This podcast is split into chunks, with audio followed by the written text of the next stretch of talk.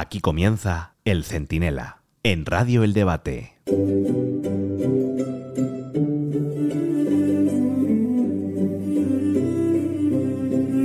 Hoy se tienen que conformar ustedes con este Centinela Express a la hora habitual de emisión en directo del Centinela Long Play, con la tertulia más jugosa, por cierto, de la prensa española. Ahí con, con Rubido, Ramón Pérez Maura, Luis Ventoso. Pero bueno, tiene explicación. Vamos a hacer el programa largo, lo más pegado posible, al 23 de julio, es decir, este próximo viernes en directo desde las 11 de la mañana, para no dejarnos nada en el tintero del último día de campaña electoral que puede acabar con el sanchismo o convertirlo definitivamente en una plaga bíblica. De eso hablamos en un momento. Y, de Zapatero, que ha vuelto, si es que alguna vez se fue. ¿No querían ustedes caldo? Pues tengan dos tazas, la de Zapatero y la de Sánchez.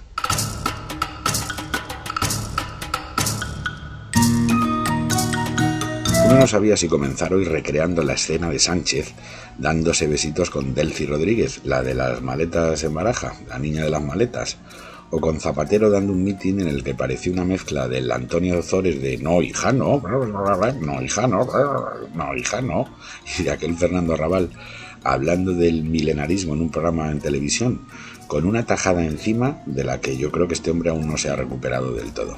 Bueno, ustedes escuchen al Carl Sagan de León disertando sobre el universo infinito, que no van a oír nada mejor en muchos años.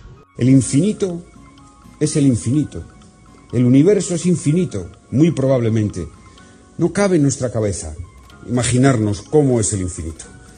Pues bien, pertenecemos a un planeta, la Tierra, y a una especie que es absolutamente excepcional, que no la hay en ningún sitio del universo. Por el amor de Dios, si es que es verdad. Lo que no hay en ningún sitio del universo es otro zapatero. Y encima en España tenemos dos, él y Sánchez, que es su hermano pequeño. Bueno, el caso es que el tío José Luis siguió, viniéndose muy arriba, ¿eh? sin que esté confirmada la ingesta de algún licor de hierbas en dosis excesivas, que lo mismo lo explicaría todo.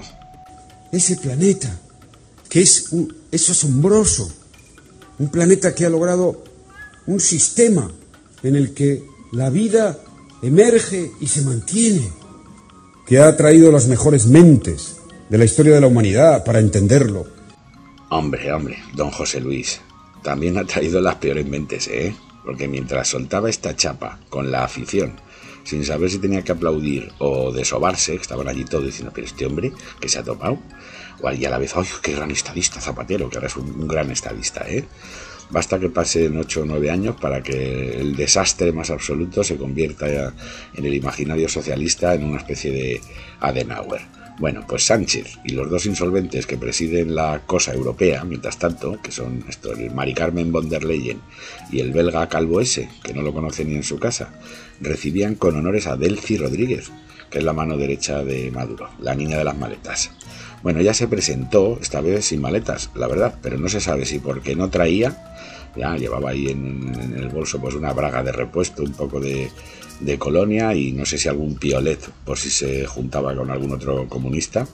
Bueno, pues no se sabe si no traía maletas o se había quedado Ábalos en el hotel cuidándoselas. Y mientras nuestro Pedro Sánchez la recibió con dos besos que yo creo que pusieron muy celosa a Mari Carmen von der Leyen, que solo tiene ojitos para sus anchidas. O sea, el perseguidor de dictadores muertos tiene delante a uno vivo responsable de 8.900 crímenes bajo investigación y de 7 millones de refugiados y su respuesta es besarla. Pues no sé, como si fuera otra Yolanda Díaz cualquiera, que tampoco le mejora mucho, ¿eh? porque Yolanda Díaz era de las que se emocionaba con la figura de, de Hugo Chávez. Bueno, pues si ahora juntan al astronauta Zapatero surcando galaxias en su viaje lisérgico y al capitán Falcon, siempre en el aire buscando destinos de sol y playa, y nos sale una foto pues muy fea. Si en España se juntan con lo peor de cada casa, cuando salen de España están cómodos con lo peor de cada continente. Aquí con Otegui, Jolly y Junqueras. Allí con Maduro, Boric y el Grupo de Puebla, que son los caciques que tienen Latinoamérica de nuevo en la ruina y echándole la culpa a la España del descubrimiento de todos sus males con el gobierno callado, además, y dejando que derriben estos acémilas, estatuas de Colón, de Fray Junípero de Hernán Cortés, que llevaron allí civilización y se trajeron patatas. Bueno, un buen negocio para todos, pues, aquí no nos quejamos de todo lo que nos dieron. Pero el problema no es todo esto, es decir, denunciar estas atrocidades, estas paradojas y contradicciones. El problema es que Feijó diga que el PP nunca congeló las pensiones, que además es absolutamente cierto.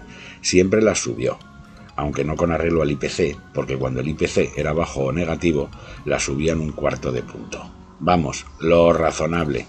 Pero para la brunete sanchista eso es mentir y Feijó es un mentiroso. Ah, madre mía. Hombre, eso estaría bien si utilizaran la mitad de sus energías, de su periodismo de investigación, de su apego por la verdad, en denunciar primero las mentiras de Sánchez, también conocido por Pinocho.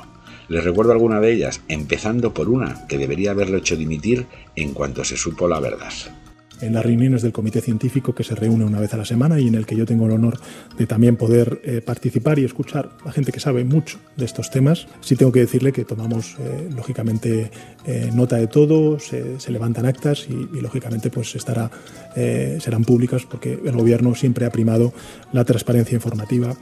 Vamos, ni comité de expertos, ni actas públicas, ni balance final de muertos, ni nada. Solo sabemos que por empeñarse en celebrar el 8M alimentó un contagio masivo que solo en Madrid subió la mortalidad un 74% en una semana y provocó el confinamiento inconstitucional de toda España, uno de los países con la letalidad más alta por coronavirus del mundo.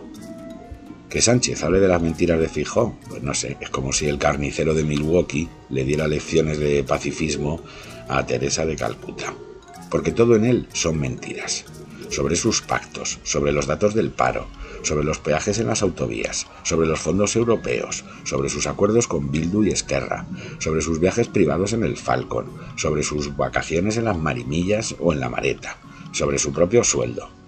En fin, que en la próxima edición del diccionario de la Real Academia, cuando pongan la palabra Pinocho, ya me juego yo lo que quieran que la ilustran con la foto de Pedro Sánchez. Todo, las mentiras y los ataques, obedecen a una única razón. Se les acaba el chollo. Todas las encuestas dan una mayoría absoluta a la suma de PP y Vox, y solo algo puede frenarlas. Que los casi 500.000 votos que aún están en correos, vaya por Dios, no lleguen a sus destinatarios. O que muchos se queden en la playa pensando que todo está ya hecho y que para qué se van a molestar. O que muchos no lleguen a su colegio electoral y se queden atrapados en un atasco. Por eso puso Sánchez las elecciones el 23 de julio. A ver qué se creen. Es su penúltima mentira. Y hasta ahora, tomen nota, todas, todas, todas le han salido bastante bien.